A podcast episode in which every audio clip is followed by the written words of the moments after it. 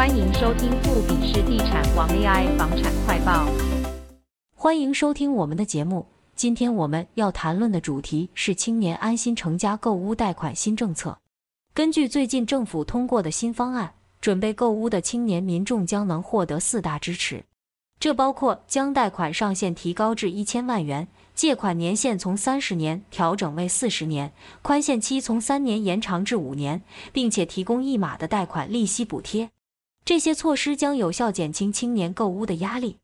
我们知道，房屋是我们生活的基石，也是我们投资的选择之一。因此，了解这些新政策将有助于我们做出明智的选择。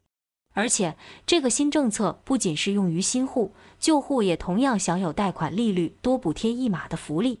政府还提供了一系列的补贴方案，包括台湾省辅助人民自购国民住宅贷款、辅助原住民建构、修缮住宅贷款，以及乡村地区住宅修缮及兴建贷款等。这些都是政府在推动永续居住政策上的具体作为。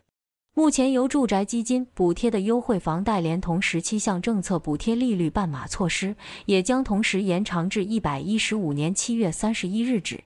一、台湾省辅助人民自购国民住宅贷款；二、辅助原住民建构、修缮住宅贷款；三、乡村地区住宅修缮及兴建贷款；四、中央公教人员购置住宅贷款；五、青年安心成家方案之前两年零利率购置住宅贷款；六、四千亿元优惠购屋专案贷款；七、一兆八千亿元优惠购屋专案贷款。八、莫拉克台风受灾户住宅补贴专案贷款；九、零二零六台南及花莲赈灾受灾户住宅补贴专案贷款；十、辅助劳工建构住宅贷款；十一、林肯大郡全毁受灾户购宅贷款；十二、危老重建住宅贷款；十三、整合住宅补贴资源实施方案之购置修缮住宅贷款；十四、国民住宅贷款基金债权；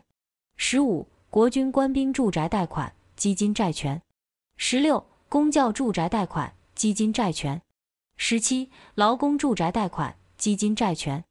最后，我们要提醒大家，无论是选择哪种贷款方式，请大家一定要先详细了解各种贷款的详细条款，选择最适合自己的方案。